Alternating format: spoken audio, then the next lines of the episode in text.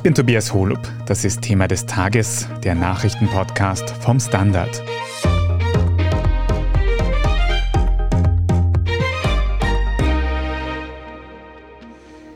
Die österreichische Bundesregierung hat heute Mittwoch ihren Plan für die Strompreisbremse vorgestellt. Wie private Haushalte genau entlastet werden sollen, steht jetzt also fest. Was noch fehlt, ist eine Entscheidung dazu, wie Unternehmen angesichts explodierender Energiekosten geholfen werden soll. Und überhaupt wird immer mehr Kritik an den Plänen der Regierung laut. Wir sprechen heute darüber, wie die Strompreisbremse in der Praxis genau funktionieren soll. Wir fragen nach, ob sie nach hinten losgehen und die Teuerung sogar noch antreiben könnte. Und wir besprechen, ob wir die Energiekrise langfristig in den Griff bekommen können. Josef Gepp aus der Standard Wirtschaftsredaktion. Du hast mitverfolgt, was die Bundesregierung jetzt heute im Ministerrat konkret beschlossen hat zur Strompreisbremse. Was ist da jetzt der aktuelle Stand? Was ist offiziell beschlossen worden? Also der aktuelle Stand ist, dass eben der Strompreis gewissermaßen preislich gedeckelt wird. Wenn man 2900 Kilowattstunden verbraucht, bis dahin zahlt man nur 10 Cent pro Kilowattstunde. Das ist ungefähr das Niveau vor der Energiekrise. Also das Motiv der Regierung war, dass man quasi nicht mehr zahlt als vor der Krise und das bezieht sich auf einen Haushalt. Und als Vergleichswert, der durchschnittliche Haushalt in Österreich verbraucht 4440 Kilowattstunden pro Jahr. Der Hintergedanke ist, einen gewissen Grundverbrauch staatlich zu unterstützen und darüber hinaus bezahlt man halt dann die volle Höhe der derzeit sehr hohen Stromkosten. Und für welchen Zeitraum würde dieser Strompreisdeckel gelten? Also das beginnt jetzt im kommenden Dezember. Und ein bisschen die Überraschung der heutigen Pressekonferenz war, dass das bis Mitte 2024 aufrecht bleiben wird. Also bisher ist man davon ausgegangen, dass es ein Jahr gelten wird und jetzt halt eineinhalb. Kannst du vielleicht noch mal ein bisschen erklären, wie funktioniert dieser Strompreisdeckel jetzt wirklich in der Praxis für quasi die Verbraucherinnen und Verbraucher? In der Praxis ist es so, ich habe meinen Haushalt zu Hause, habe einen Stromzähler und zahle dann eben auf die besagten ersten 2900 Kilowattstunden nur 10 Cent. Ich brauche da keinen Antrag oder sowas stellen, sondern meine Stromrechnung ist eben entsprechend niedriger. Also das war der Regierung irgendwie wichtig, dass das nicht über irgendeinen Antrag läuft, sondern dass das einfach dann auf der Rechnung sich wiederfindet. Es gibt natürlich ein großes Problem daran, das von vielen Seiten kritisiert wird. Es ist halt total undifferenziert. Also weder berücksichtigt es die Haushaltsgröße, eine vierköpfige Familie hat dann viel höheren Stromverbrauch als ein Single-Haushalt. Trotzdem ist die Zahl dieselbe, die 2900 Kilowattstunden. Es berücksichtigt nicht die soziale Situation. Ein einkommensschwacher Mensch kriegt gleich viel wie ein Mensch, der irgendwie reich ist und so weiter. Das ist halt ein sehr, sehr grobes Modell jetzt mal, um die Leute zu entlasten und die Regierung stellt halt in Aussicht, dass das noch ausdifferenziert werden soll, aber vorläufig ist das das, was am Tisch liegt. Weiß man eigentlich schon im Detail, wie das mit dieser niederösterreichischen Strompreisbremse zusammenspielt? Die ist ja auch schon vor einiger Zeit vorgestellt worden. Kommt es da dann nicht zu Überförderung, wenn da quasi von zwei Töpfen gleichzeitig gefördert wird? Ja, Dazu kommt's. Kurze, klare Antwort. Also die niederösterreichische Strompreisbremse bleibt aufrecht, das sagt die Landeshauptfrau klar. Die haben das schon vorher beschlossen und das bleibt auch so. Und man kriegt dann quasi von zwei Stellen eine Unterstützung. Einerseits eben die gedeckelten 10 Cent vom Bund. Das niederösterreichische Modell ist ein bisschen anders. Da wird eine Kilowattstunde mit 11 Cent unterstützt. Also da kriegt man sozusagen was drauf. Woanders wird ein Deckel eingezogen. Und man kann dann quasi, wenn man es so ausdrücken will, von zwei Seiten von unten und von oben eine, eine Förderung bekommen. Und wenn das höher ist als der eigentliche Verbrauch, dann schlägt sich das auf der Rechnung nieder. Ich weiß nicht genau, wie das in der Praxis ausschauen wird. Wahrscheinlich gibt es eine Art Gutschrift, so wie man halt jetzt möglicherweise statt einer Nachzahlung eine Gutschrift bekommt bei der Stromrechnung oder bekommen hat, weil jetzt sind die Kosten ja so hoch. Aber so ähnlich könnte das in der Praxis ausschauen. Ist eine ganz klare Überförderung, so wie sich die Situation momentan darstellt, aber viele Details sind noch offen werden sich vielleicht in den nächsten Wochen und Monaten noch klären, diese restlichen Details, aber auf jeden Fall gut für Menschen, die in Niederösterreich leben, so wie es derweil ausschaut. Josef, vergangenes Wochenende hat Kanzler Nehammer ja auch schon angekündigt, dass es Unterstützungen für Unternehmen geben soll bei den Energiekosten. Wurde da jetzt heute auch schon was Offizielles beschlossen? Nein, eigentlich nicht. Die Regierung hat dann quasi bei dieser Pressekonferenz heute gesagt, man arbeitet da auf Hochtouren dran. Es gibt schon einen Energiekostenzuschuss für Unternehmen und eine sogenannte Strompreiskompensation. Die sind aber schon bei diesem letzten Entlastungspaket vor zwei Monaten oder so beschlossen worden. Die sind auch noch nicht fertig. Es gibt Ankündigungen und Debatten darüber, ob das noch ausgeweitet wird. Aber konkret gibt es da noch nichts. Das ist in Verhandlung. Kann man das irgendwie einschätzen, wie das ausschauen könnte? Also wie könnte theoretisch Unternehmen mit der Energierechnung geholfen werden? Also diese Strompreiskompensation schaut so aus, dass energieintensive Unternehmen unterstützt werden und konkret heißt das, wenn die Energiekosten drei Prozent des Produktionswertes überschreiten. Das heißt, wenn ein Unternehmen Waren und Dienstleistungen in dem Ausmaß produziert, drei Prozent davon wenn die Energiekosten höher als diese Summe sind, dann können die einen Zuschuss beantragen, aber das ist eben noch in Ausarbeitung. Gibt es denn konkrete Forderungen aus der Wirtschaft, wie da eben geholfen werden sollte durch den Staat? Ja, da gibt es sehr viele Forderungen. Also vor allem will die Wirtschaft eben diese Instrumente haben, diesen Stromkostenzuschuss und diese Strompreiskompensation. Die wollen das ausgeweitet haben, die wollen das möglichst umfangreich und verlängert haben. Aber zum Beispiel die industriellen Vereinigung fordert auch Sachen wie, man soll sozusagen eine Kurzarbeit vorbereiten, man soll da die Grundlagen dafür schaffen, man soll Kreditgarantien den Unternehmen ermöglichen, wenn sie sozusagen in finanzielle Probleme geraten wegen der hohen Energiekosten. Und es gibt diesen Aspekt, diesen Plan auf EU-Ebene, dass man Energie, vor allem Gas, gemeinsam einkauft, weil dann wird es billiger. Das ist der Hintergedanke. Und da fordert die Wirtschaft sehr stark, das jetzt anzugehen, in der Hoffnung, dass halt dadurch die Energiepreise sinken. Am Freitag findet ein Treffen der EU-Energieminister statt und die werden dann solche Punkte besprechen. Wie wichtig wäre denn so eine Energiehilfe für die Wirtschaft? Wie geht es quasi gerade der Wirtschaft mit diesen hohen Energiekosten? Wie auch den äh, privaten Menschen im Land trifft das die Wirtschaft sehr hart, vor allem eben die energieintensiven Unternehmen. Die Produktionskosten werden enorm teurer in vielen Branchen. Die brauchen das eigentlich ziemlich dringend, vielleicht sogar ein bisschen dringender als die Privaten, weil die Preissteigerungen ja bei den Privaten mit einer ziemlichen Verzögerung ankommen. Also im Großhandel sind die Preise wirklich exorbitant gestiegen und bei den Privaten passen halt die Energieversorger nach und nach an, eben zuletzt EVN Wien Energie. Bei den Unternehmen, die teilweise flexiblere Verträge haben, kommt es unter Umständen schneller an. Also die brauchen das mindestens genauso dringend wie die Privaten. Spricht eigentlich irgendwas dagegen, Unternehmen in der aktuellen Situation zu fördern? Hat man, muss man da quasi Angst haben, dass die dann die Preise massiv erhöhen und riesige Gewinne einfahren, wenn sie gefördert werden, auch noch?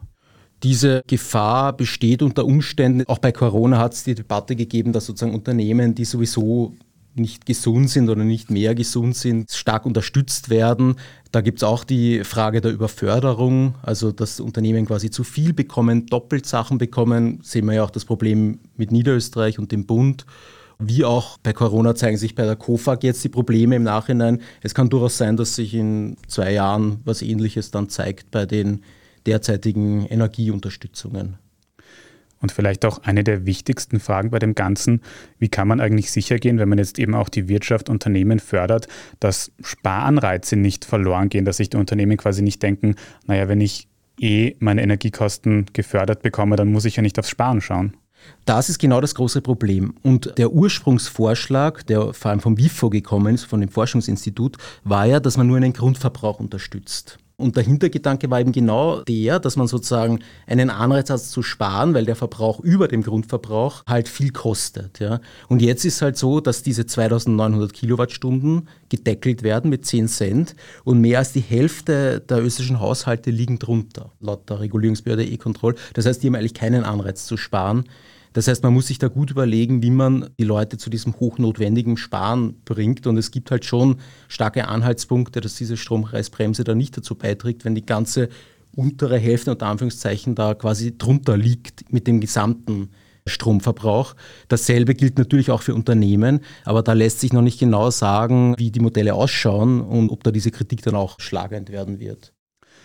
Wir werden sehen, wie mit Unternehmen und Energieförderungen dann konkret noch umgegangen wird. Heute ist eben mal beschlossen worden, dass für Private der Strompreis gedeckelt wird.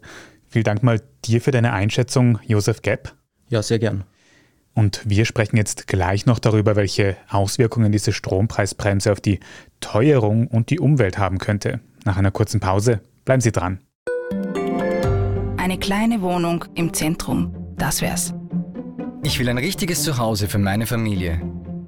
Mein Traum, ein Haus am See. Was auch immer Sie suchen, Sie finden es am besten im Standard. Jetzt Immosuche starten auf Immobilien der Standard.at. Erik Frei, du analysierst für den Standard Wirtschaft und Politik und da gibt es bei den Energieförderungen ja einiges zu analysieren. Eine konkrete Kritik an der aktuell diskutierten Strompreisbremse ist, dass die Menschen in Ostösterreich bevorzugen würde. Kannst du noch mal ausführen, warum diese Kritik und ist das wirklich so? Ja, die kommt jetzt aus Tirol. In Tirol herrscht Wahlkampf, wir wissen, weil da finden Landtagswahlen im Herbst statt. Und es ist richtig, die Förderungen gehen ja vor allem an die Menschen, die unter einem sehr hohen Strompreis leiden. Und weil der Strompreis im Osten Österreichs höher ist, weil hier viel mehr auch mit Gas Strom produziert wird als im Westen, wo die erneuerbaren Energien, vor allem die Wasserkraft, für einen Großteil der Stromversorgung sorgen und dadurch die Stromunternehmen im Westen die Preise noch nicht so erhöht haben und es wahrscheinlich auch in absehbarer Zeit noch nicht so tun werden. Deshalb wird ein Großteil dieser 2,5 Milliarden, die hier jetzt von der Regierung aufgestellt werden, zum Osten fließen. Aber sich darüber zu beschweren, von Politikern in Westösterreich ist natürlich absurd.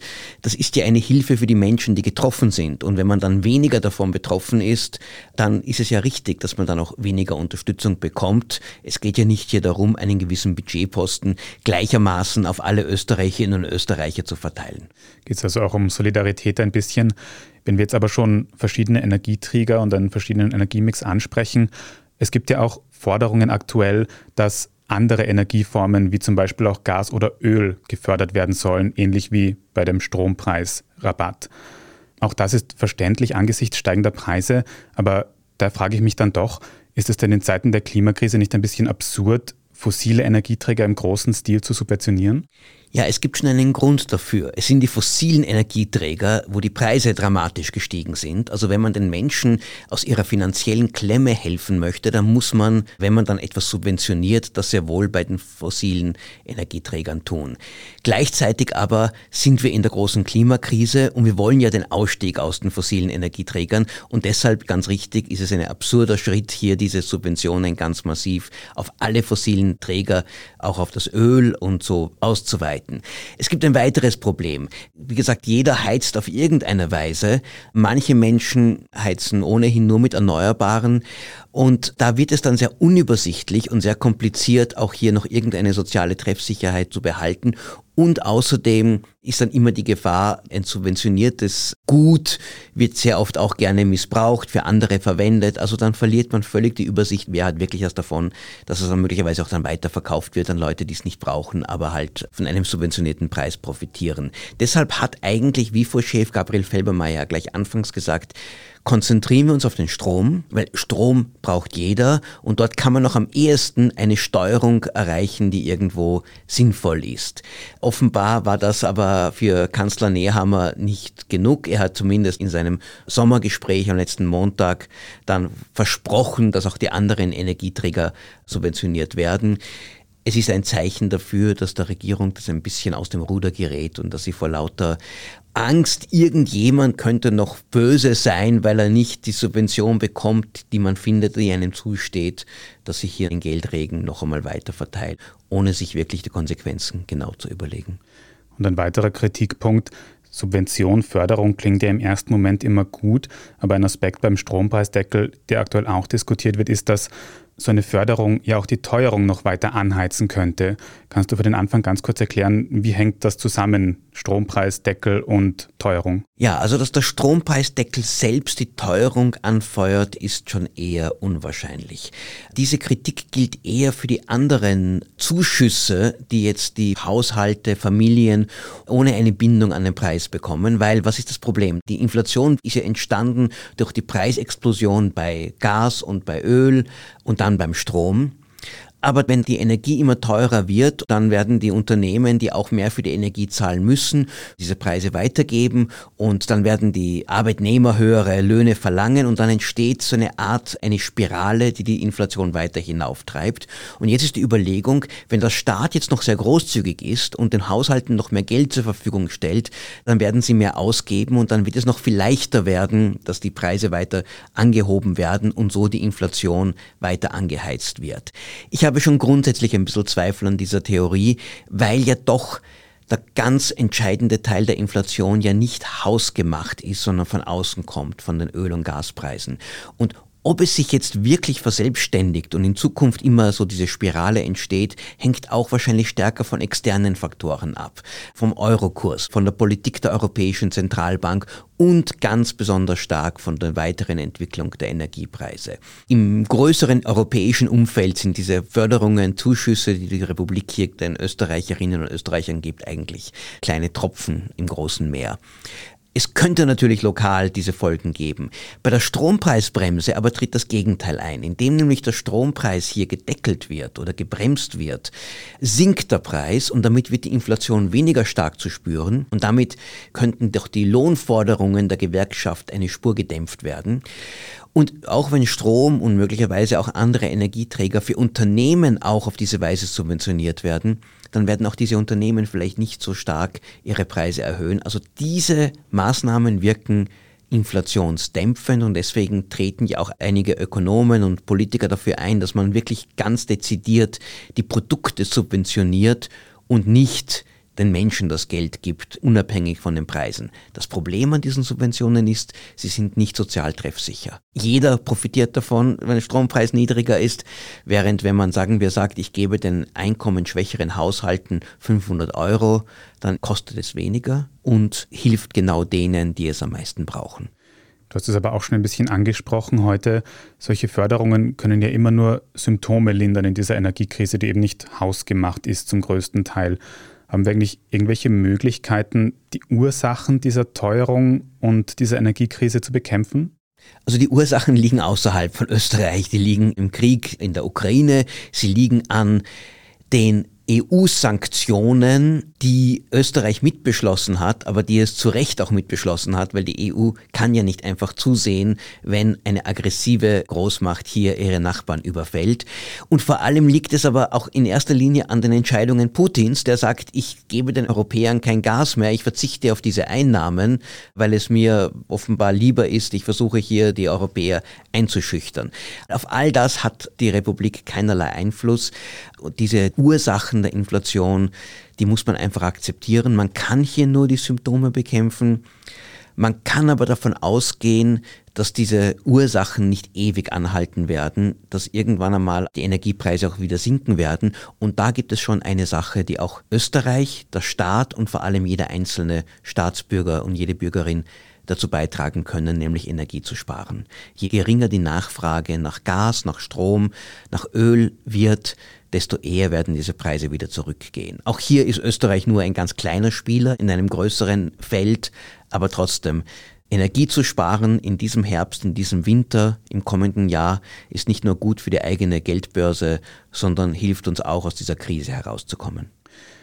Es liegt also nicht ganz in unserer Macht, die Ursachen der Inflation zu bekämpfen, aber jeder Einzelne und jeder Einzelne kann durch Energiesparen etwas zur Linderung beitragen und eben auch Maßnahmen wie die Strompreisbremse dürften auch Entlastung bringen mit überschaubaren Nachteilen. Vielen Dank für diese Einschätzung, Erik Frei. Sehr gerne. Wir sprechen jetzt gleich noch darüber, was der russische Präsident Wladimir Putin aktuell in Bezug auf Getreidelieferungen und einen Gaslieferstopp droht. Wenn Ihnen diese Folge von Thema des Tages bis hierhin aber schon gefallen hat, dann abonnieren Sie uns doch auf Ihrer liebsten Podcast-Plattform. Bei der Gelegenheit können Sie sehr gerne auch eine gute Bewertung dort lassen, das hilft uns nämlich sehr. Jetzt aber dranbleiben, wir sind gleich zurück.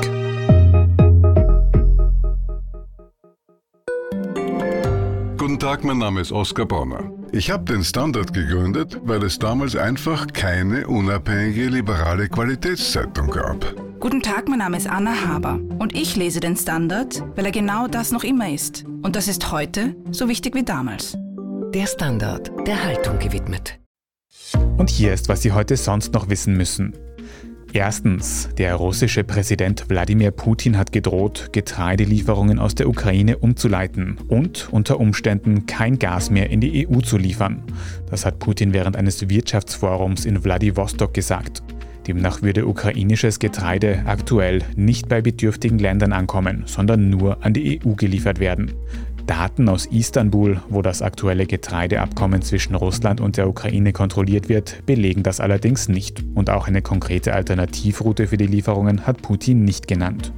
Was Heizgas angeht, hatte Wladimir Putin einen Lieferstopp angekündigt, falls die Europäische Union einen Gaspreisdeckel einführen würde.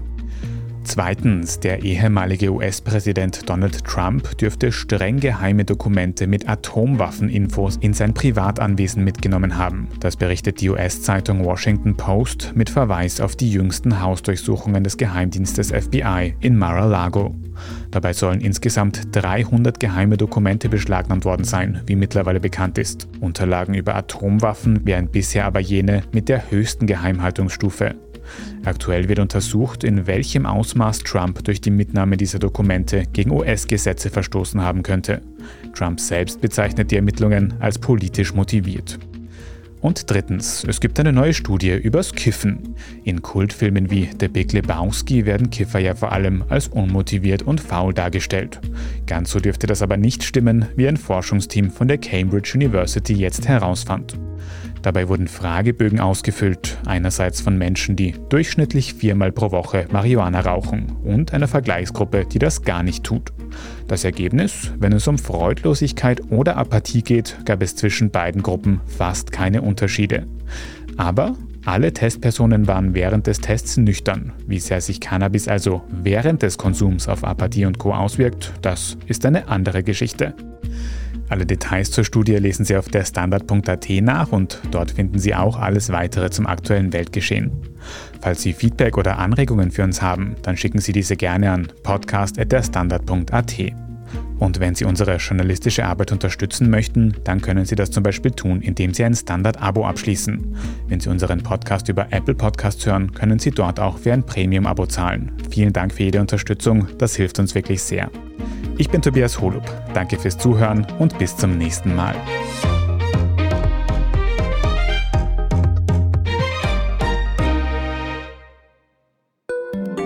Guten Tag, mein Name ist Oskar Bronner. Ich habe damals den Standard gegründet, damit man sich auf Basis unabhängiger Berichterstattung die eigene Meinung bilden kann. Guten Tag, mein Name ist Pony73 und ich poste beim Standard, weil ich genau das dort machen und meine Meinung auch sagen kann. Der Standard, der Haltung gewidmet.